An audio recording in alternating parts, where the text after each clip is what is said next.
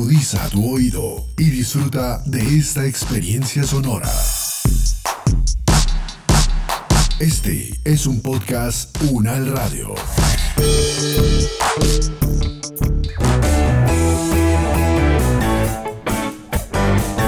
Salud Unal, contigo.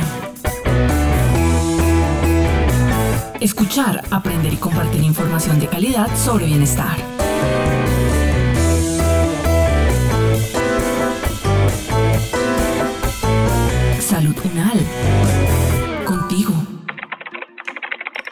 Buenos días, queridos estudiantes. ¿Me escuchan? Por favor, me escriben en el chat si me están escuchando bien. Perfecto. Espero que hayan descansado este fin de semana, que hayan compartido con sus familias, que hayan cuidado mucho por este asunto de la pandemia. Ustedes saben que ahorita estamos todos en riesgo de contagio y hay que guardar las medidas de precaución. Para los que me preguntaron, su compañera Juanita está recuperándose de la COVID-19 en su casa. Desafortunadamente le afectó su salud y la de su familia. Por eso, mis queridos estudiantes, es importantísimo ser precavidos, cuidarnos y entender muy bien de qué se trata este virus, porque muchas veces por desconocimiento o por descuido caemos en prácticas que favorecen el contagio. Y bueno, pensando en eso precisamente, para la clase de biología de hoy les traje como invitada a la profesora Sonia Carreño. Ella es docente de la Universidad Nacional de Colombia, enfermera y doctora en enfermería. Bueno, pero antes de empezar, les pido que por favor cierren todos sus micrófonos y quisiera que alguien me contara en qué consiste el coronavirus. Profe, pues lo que yo he escuchado es que es un virus que afecta a la respiración, parecido a una gripa. Mm, pero yo no entiendo muy bien la diferencia entre las dos cosas. Además, no entiendo la diferencia entre lo que hablan del SARS, del coronavirus y del COVID. ¿Son cosas diferentes o son lo mismo? El SARS-CoV-2 y el COVID no son lo mismo. Cuando hablamos de SARS-CoV-2 nos estamos refiriendo a un virus y cuando estamos hablando de COVID-19 estamos refiriéndonos a la enfermedad causada por este virus. No todas las personas que se infectan con SARS-CoV-2 van a desarrollar COVID-19, es decir, pueden ser infectados, pueden ser portadores y potencialmente infectivos, pero no están enfermos. ¿Qué es el SARS-CoV-2? Es un tipo de coronavirus. En general, la humanidad ha estado acostumbrada a vivir con diversos tipos de coronavirus que causan, entre otras, enfermedades respiratorias. Este nuevo coronavirus, denominado SARS-CoV-2, tiene la particularidad de que en algunos individuos predispuestos ocasiona infecciones respiratorias agudas graves. El COVID-19, como lo explicaba, es la enfermedad producida por el SARS-CoV-2 y su nombre obedece a la forma como se denominan internacionalmente las enfermedades. En este caso, enfermedad causada por coronavirus y 19 por ser el 2019 el año en que se identificó. Profe, ¿por qué se dice que la COVID es una pandemia? Para entender esto, es indispensable comprender las diferencias entre brote, epidemia y pandemia. Cuando hablamos de brote, estamos refiriéndonos a una enfermedad producida de manera repentina en un sitio específico, circunscrito y en un momento determinado. Cuando el brote se sale de control aumentan los casos y el tiempo se prolonga, pero sigue estando en un área relativamente determinada, podemos hablar de una epidemia. Cuando los casos aumentan y se trasladan en al menos dos continentes, ya en los continentes no se dan solamente casos importados, sino también se da la transmisión comunitaria, estamos refiriéndonos a una pandemia. Es así como el COVID-19 hoy en día es una pandemia que está presente en todos los continentes y que pasó por todas sus fases de contagio y en este momento, dada la gran cantidad de individuos contagiados por el SARS-CoV-2, podemos decir que hay transmisión comunitaria sostenida en amplios lugares del mundo. Por esa razón la denominamos pandemia. Doctora Sonia, sería importante que los estudiantes supieran en realidad cómo nos infectamos con el virus. El SARS-CoV-2 es un virus que se contagia a través de las secreciones y necesariamente para que haya un contagio debe haber un contacto con mucosas. ¿Cuáles son las mucosas que se ha demostrado que son eh, susceptibles o disponibles para el contagio? Los ojos, la nariz y la boca. Por esta razón debemos ser sumamente cuidadosos en manipular estas mucosas o en tener contacto con el virus a través de transmisión aérea de persona a persona en donde pequeñas gotas o aerosoles producidos cuando tosemos, cuando reímos, cuando cantamos pueden trasladarse a través del aire en distancias eh, ya conocidas, incluso hasta dos o distancias superiores a los dos metros y el receptor inhala estas pequeñas gotas y a través de su vía respiratoria, de sus mucosas, bien sea los ojos, la nariz o la boca, permite la entrada del virus al organismo. Podemos decir así que el contagio puede ser aéreo o el contagio también puede ser por contacto con secreciones al manipular personas o superficies que están con cargas virales derivadas de estas goticas que se depositan sobre las superficies. Profesor, una pregunta más. ¿Quién corre más riesgo de contagiarse con el virus?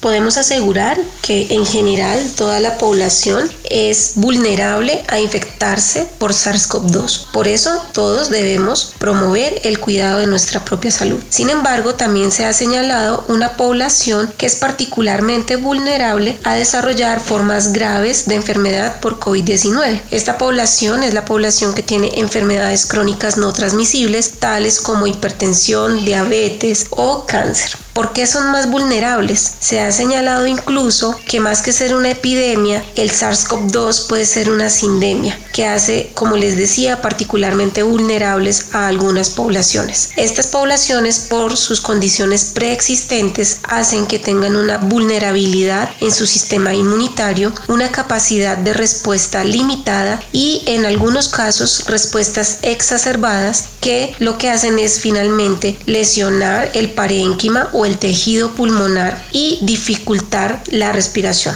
Por esta razón, todos somos corresponsables de cuidarnos y cuidar nuestro entorno para asimismo evitar la mortalidad en estas poblaciones que se han tipificado como de mayor riesgo.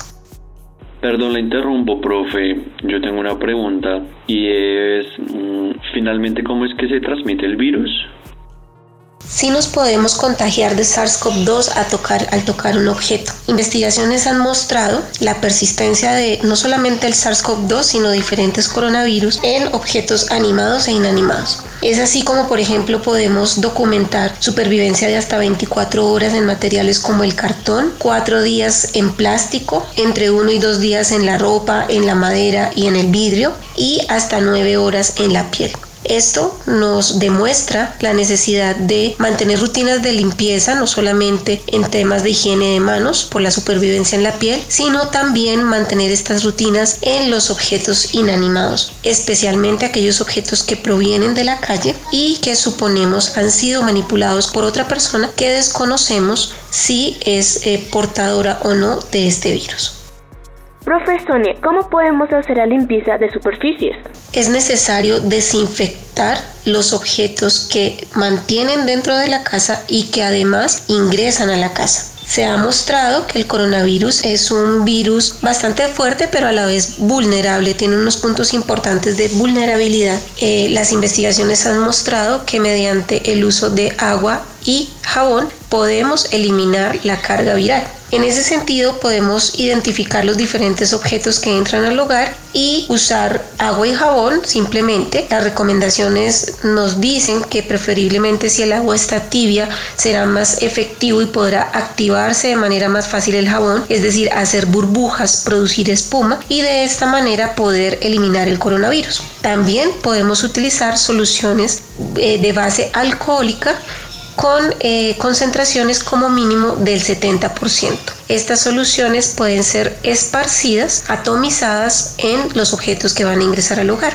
Otro tipo de soluciones que también son efectivas y tal vez menos conocidas o populares son los amonios cuaternarios. Sin embargo, no me extenderé en esto dado que la población colombiana tiene disponibilidad amplia de agua, jabón y alcohol. ¿Qué recomendaciones debemos tener en cuenta cuando alguien que vive con nosotros se ha contagiado?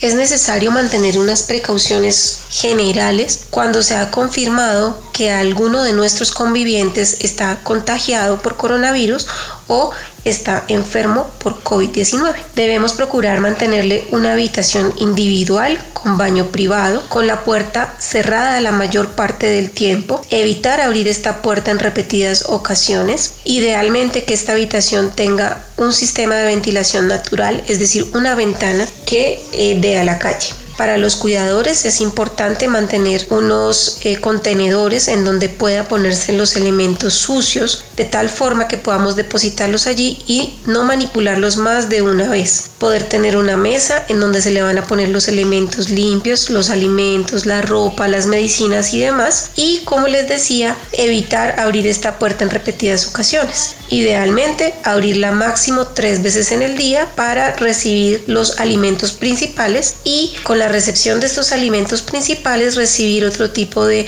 enseres y utensilios necesarios para la vida cotidiana de la persona enferma. Es necesario la habitación de la persona enferma mantenerla en correctas condiciones de limpieza. Idealmente la misma persona enferma, si su salud se lo permite, podría desarrollar estas rutinas de limpieza para evitar la exposición prolongada de los cuidadores a espacios cerrados donde probablemente hayan aerosoles eh, flotando en el ambiente y se puedan contagiar. Si definitivamente es necesaria la entrada de los cuidadores por alguna limitación, incapacidad o dependencia de la persona enferma, se debe privilegiar la ventilación de la habitación por lo menos media hora antes de que ingrese el cuidador, utilizar mascarilla facial tanto la persona enferma como el cuidador. Si la persona enferma puede estar al lado de la ventana donde más ventile, sería lo adecuado y hacer una rutina de limpieza rápida que permita la eliminación del virus, pero que también evite la exposición prolongada del cuidador al virus.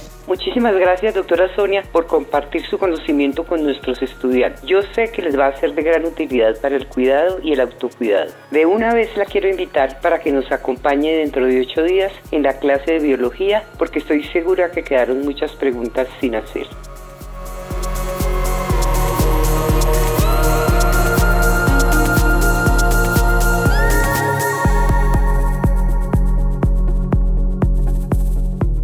Es el momento de que cada uno desde sus hogares aporten el cuidado de su salud y de su comunidad. Es tiempo de sumar. Este podcast contó con la dirección de María Luisa Cárdenas, profesora de la Facultad de Medicina de la Universidad Nacional de Colombia. Coordinación general, María Fernanda Lara Díaz. Investigación y producción periodística, María Camila Riápira, María Camila Gómez y Jaime Méndez. Producción general, Diana Samira Romero. Experta invitada, Sonia Patricia Carreño Moreno, enfermera, doctora en enfermería, docente de la Facultad de Enfermería de la Universidad Nacional de Colombia, con la actuación de Mariana Huasca, Juan David López y Constanza Díaz. Producción sonora, Edgar Huasca.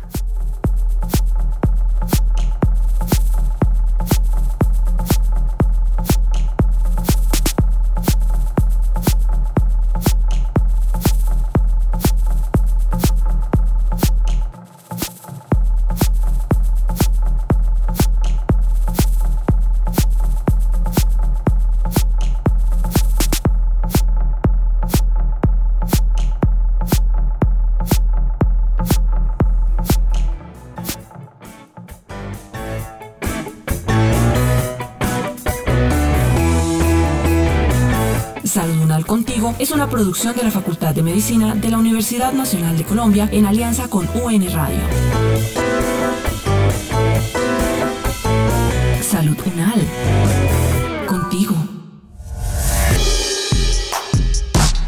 Opiniones aquí expresadas son de entera responsabilidad de sus autores y solo comprometen a los realizadores de este podcast. No representan necesariamente el pensamiento de la UN Radio ni la posición oficial de la universidad.